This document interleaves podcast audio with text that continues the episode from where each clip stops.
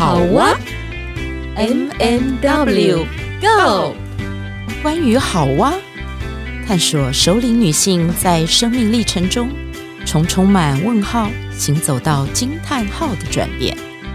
你的好哇又是什么呢？M&W Go。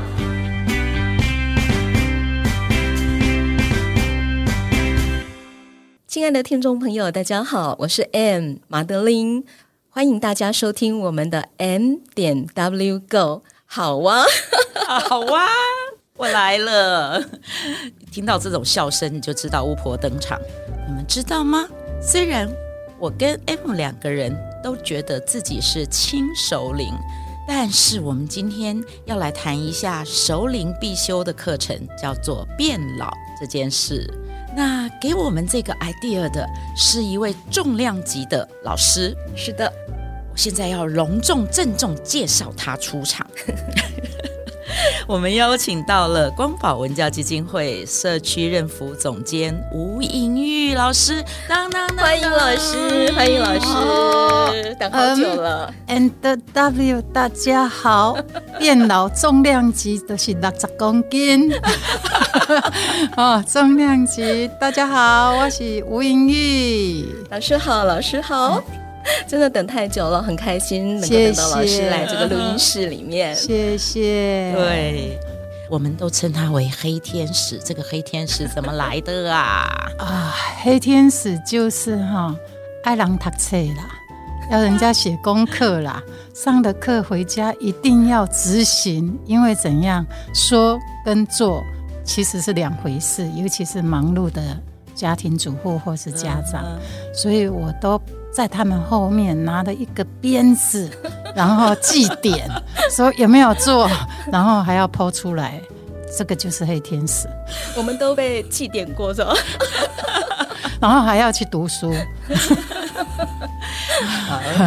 我们为什么会有这一集？是因为其实我们这些年，嗯，我跟 M 两个人跟英语老师在光宝文教基金会从社区认服开始的推动，然后我们真的是在那个领域里面浸泡在很丰盛的学习过程。虽然我跟 M 两个人现在是一个小逃兵。可是，凡是光宝文教基金会，凡是英语老师在推的课题，我们都非常熟悉。那我们觉得，呃，关于变老这件事，真的是一个非常重要的议题。那英语老师给我们的今天这一集下了一个很好的一个标题，他说：“我们来谈变老的勇气，好吗？”听众朋友，有些或许已经很熟悉英语老师了，但是我们要相信，我们有很多的新朋友，我们都觉得他可以多多认识一下这一位很不一样的女人。那呃，因为英语老师有一个很美的名字，叫做 Debus。我想银老师从这一个部分开始来介绍，为什么你会有这样一个特别的名字呢？好，听众朋友，大家好，因为我来自。花莲，那花莲是一个多元族群的地方，所以我们家后面有一个小聚落。其实以前叫阿美族，但是后来我才发觉他们是格玛兰族。然后其实距离我家还不到五百公尺，那常常都会听他们讲阿美族语。那然后他们要去海边接采集的时候，都会经过我家，因为有一条路要往花莲的港口走。所以啊，哈，他们常常会碰到我，我也会碰到他们，所以他们就叫我一个菜奇阿娘，叫迪布斯。迪布斯就是金黄稻穗的意思。那是在第二季，诶、那个稻子收割的时候，然后已经晒完的时候出生的孩子。所以就叫迪布斯，就好像台湾的那个蔡奇阿米亚淑惠啦、慧珠啦，迪布斯本来都是阿美族的什么蔡奇阿米，对，真的很好听。是是是，这个迪布斯其实就是来自于我们现在台湾最夯的网红旅行景点，是不是？哦，真的是。对，我去年十月跟几个好朋友。去那个花莲台一九三线，嗯，春日部落到那个玉里段，那个真的是网红景点。为什么？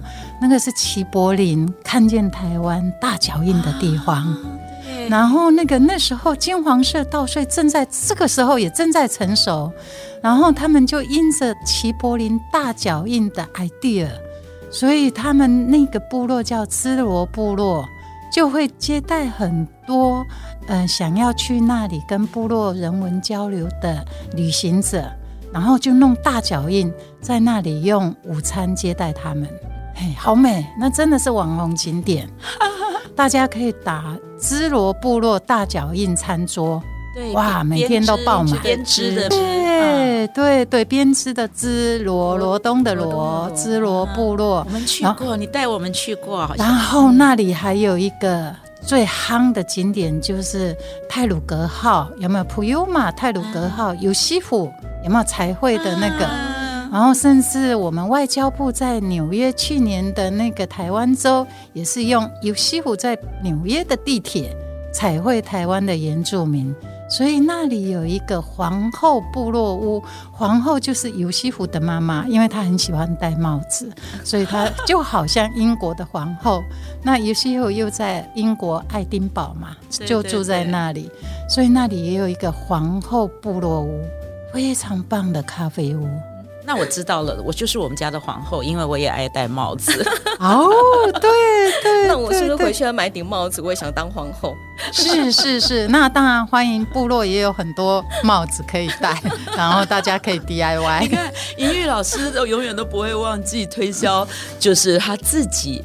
来自的地方。哦，当然了，故乡。是是是是。如果你觉得带的不够，我们那个新社部落格玛兰族的香蕉师的那个袋子的帽子啊，对对对。哦，都是独一无二的，真的比那个什么法国的名牌啦 LV 还来的更厉害，而且又环保。对，其实讲到这个，虽然他好像跟我们那个变老的勇气这个主题有一点不行，我也很想 follow 他。对对对，其实我知道，因为这几年我也很常去花东这一带，真的，其实好多的艺术家都搬到那里去。对，所以我们常常会在那里遇到惊喜，而且好多退休的族群、变老的族群的一些人文工作者都搬过去。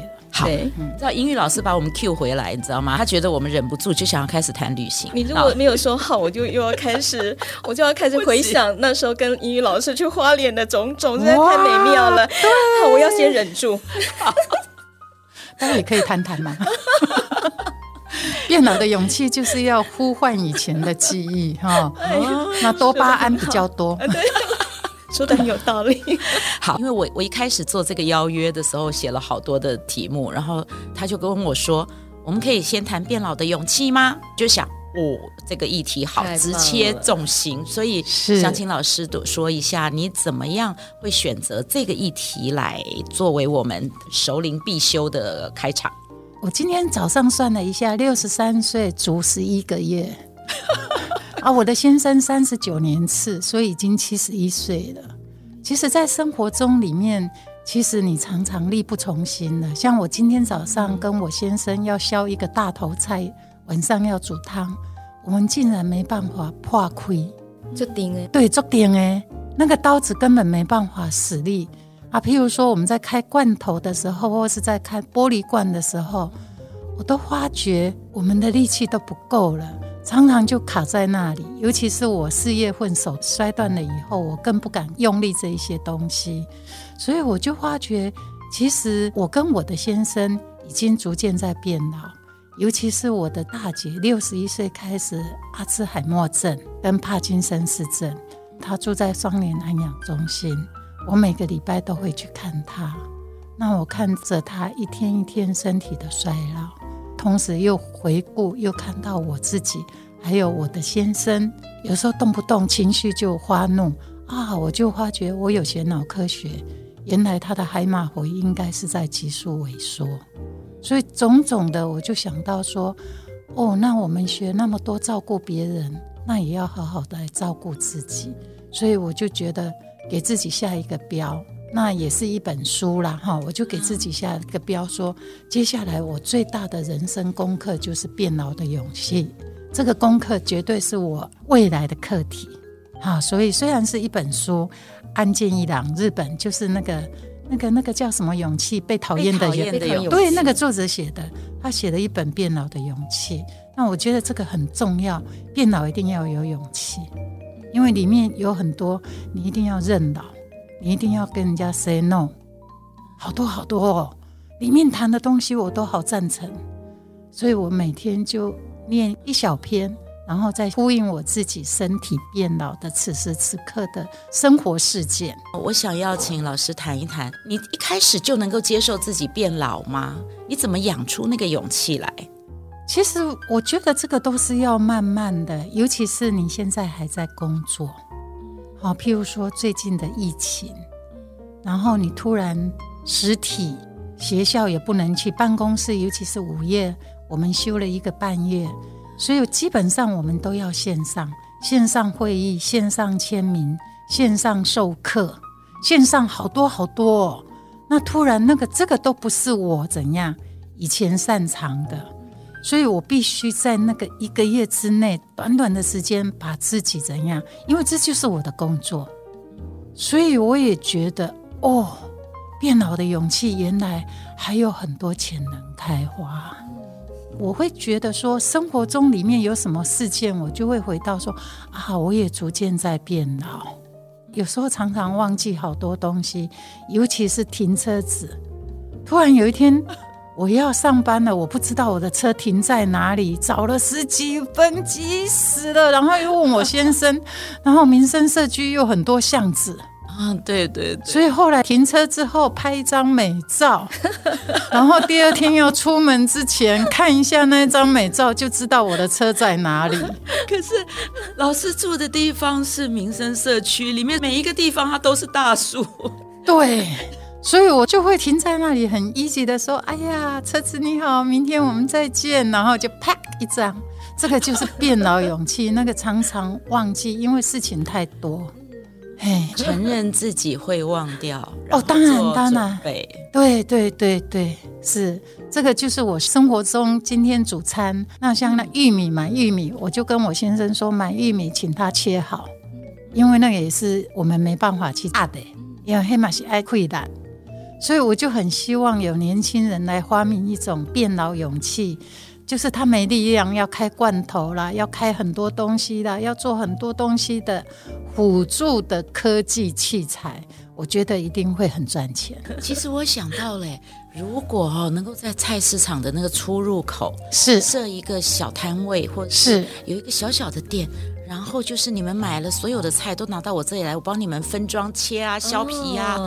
然后切块，你想要做什么都帮你处理好，一盒一盒的，然后就这样子就可以带回家了。一把新商机，哎，这个很好哎、欸。我怎么先铺路了？剪掉。对对对对对，我觉得这个很好哎、欸。但是有一个问题，就是点点没给你，没给你去呀。啊，这开罐头，哎，开罐头真的很难，尤其是开了以后放进冰箱哈，嗯、再拿出来开，虽然会放水啦，然后怎样，但是有时候开罐头或是开瓶，尤其是开红酒，哦，对我们两个老人哈，又很想吸一杯啊，但是要开的时候，情趣都没去。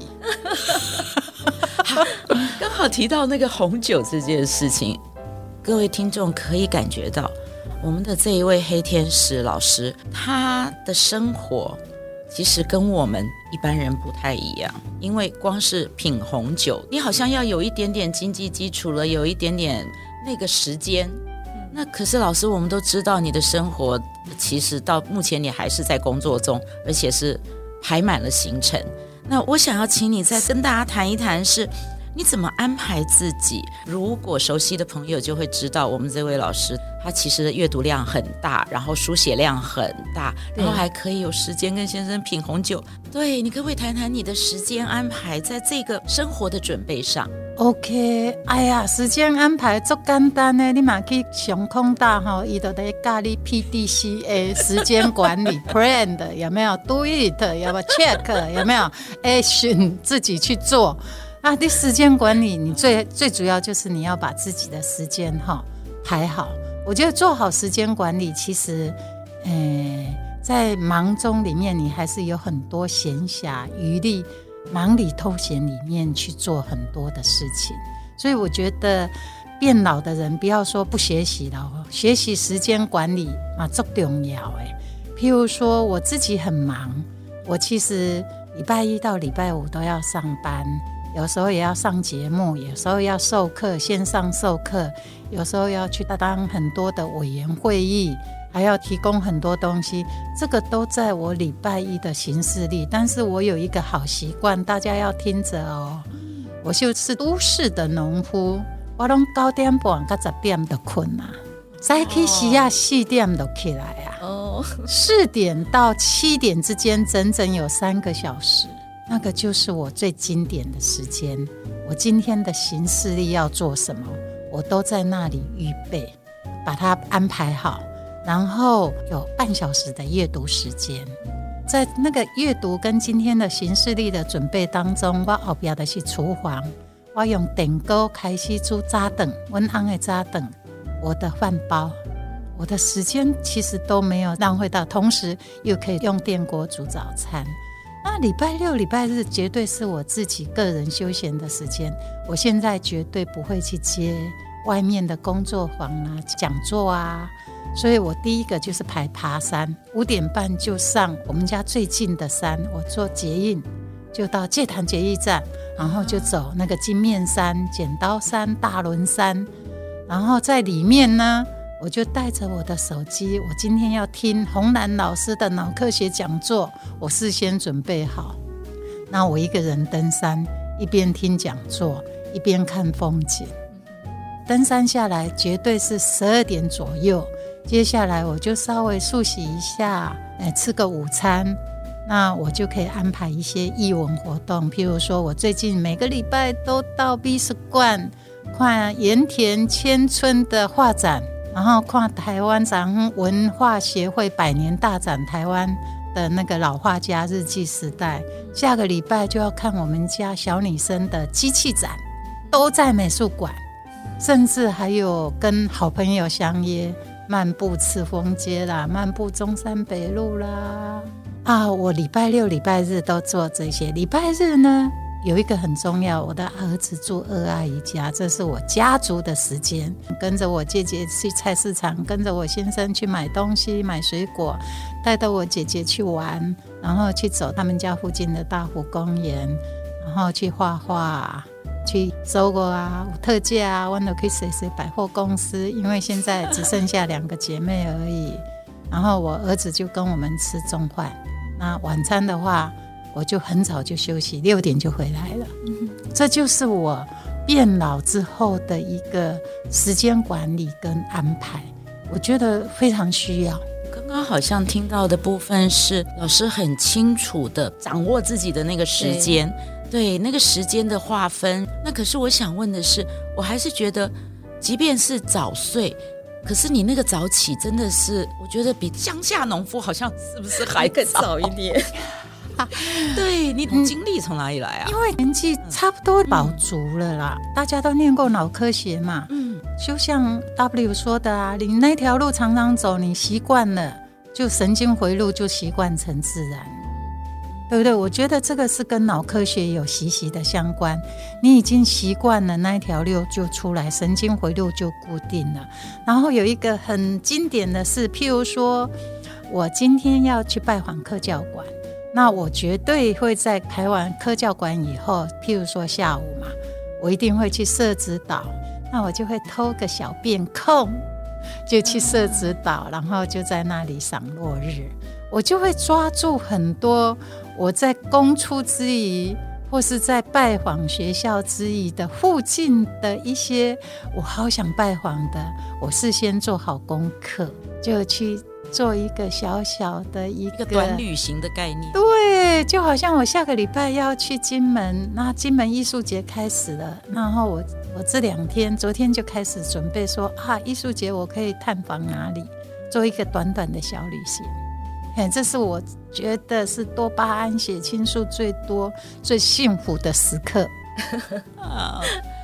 所以你看，听众朋友们应该有发现一件事情：时间规划是一个很重要的事，然后另外一个就是事先做准备，收集资料。是收集资料的部分就运用到数位了。对，告诉大家哦，如果听众朋友有比我年纪还大，应该是没啦哈，但是可以准备啦。你家有爸爸妈妈，数位很重要，即使是 iPad。OK，黑字做大字，嘿嘿嘿。对，这个我们很多长辈就会说我看不见，哦，他就好像放弃了那个学习。有眼镜啊，你看我现在不是戴眼镜吗？所以老师，我突然间想到了，那个长辈都会说看不见就会放弃学习。嗯、你可以谈一下吗？因为在《变老的勇气》那书里面有提到一句话说，说人生的下坡路段最精彩。是，对，你看到这个怎么引发你内在的那个触动？因为刚刚你提到了一些你的生活就是在这样的转变里，可是我们也知道说这几年其实我最清楚的就是你到野柳，因为我跟你去过到野柳国小带一群阿嬷十年哦，进入十一年了。对，你可不可以分享一下，嗯，从下坡路段最精彩这个部分的对你自己的影响，然后说说这阿嬷到底怎么学习啊？有一些阿嬷都已经九十几岁了哈，我觉得。诚如阿德勒说的，人生是迈向目标，不论你活到几岁，生命都可以不断的进化哦，进化哦。我们不需要向上跟别人竞争比较，但是我们可以向前改变现状。我们不需要扣分苛责自己，还有体力不足、眼睛看不到，我们要加分。哎呦，这个六十几岁啊，开车拢开百三。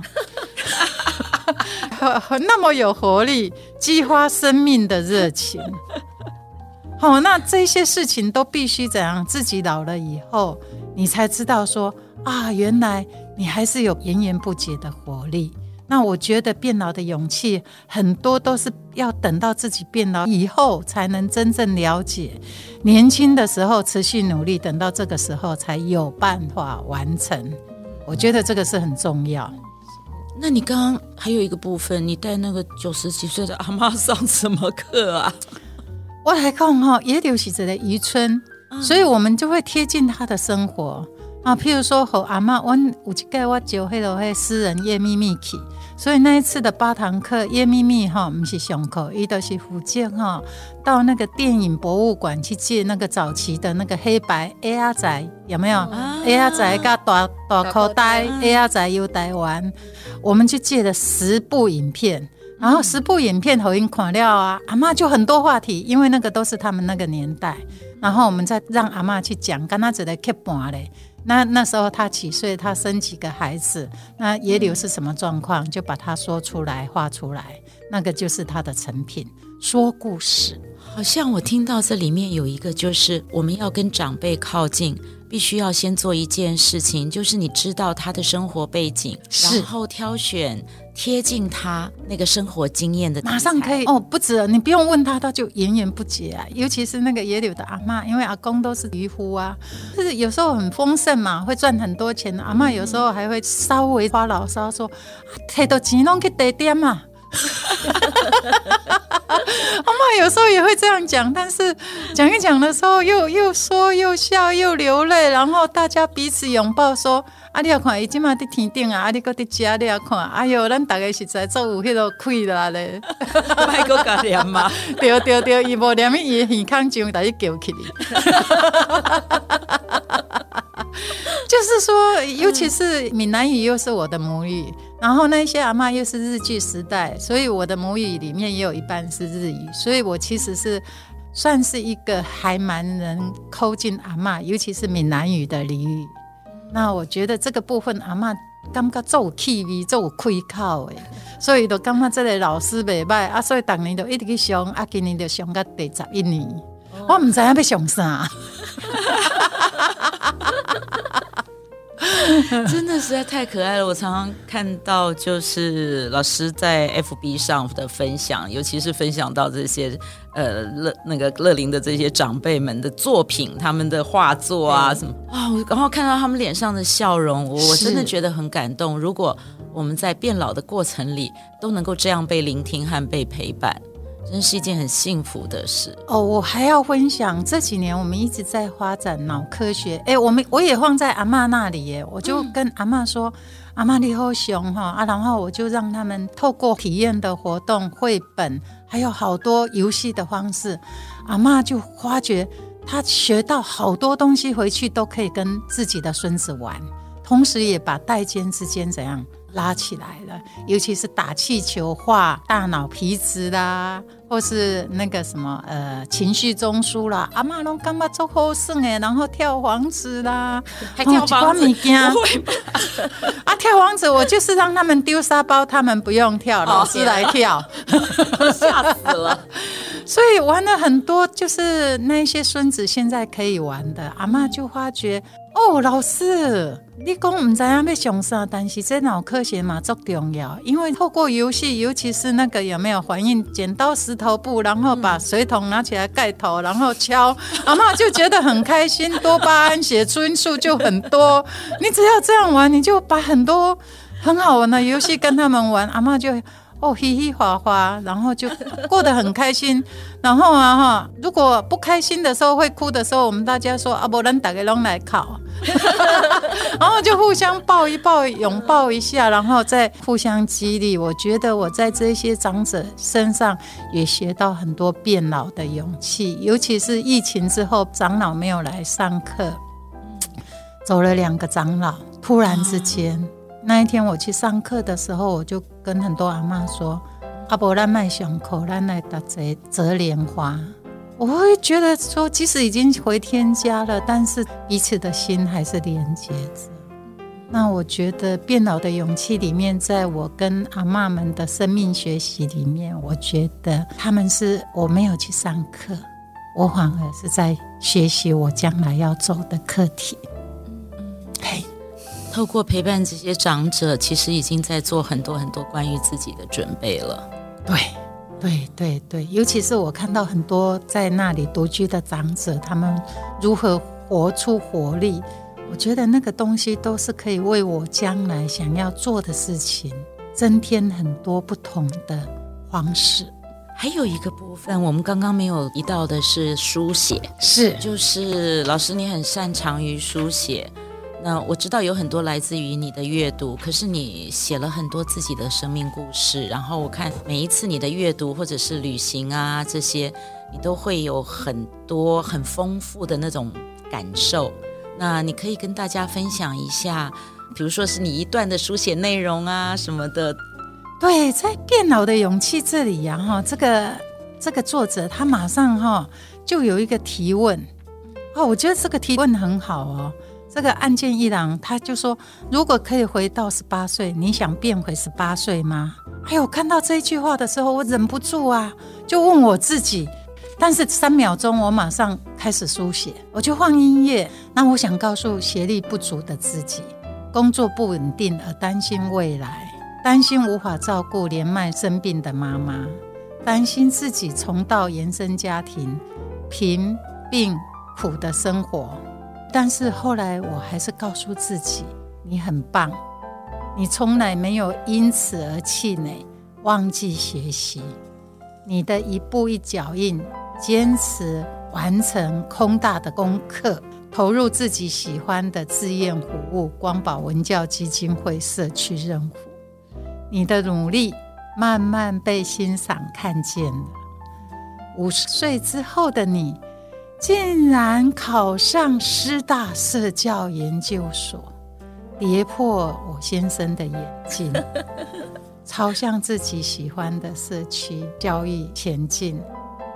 你虽然虽然你还是别人眼中的工作狂，但工作不再是为了五斗米折腰，而是成为生活中不可或缺的终身学习。社会意义的滋养动能。哎，我就写这样一段呢。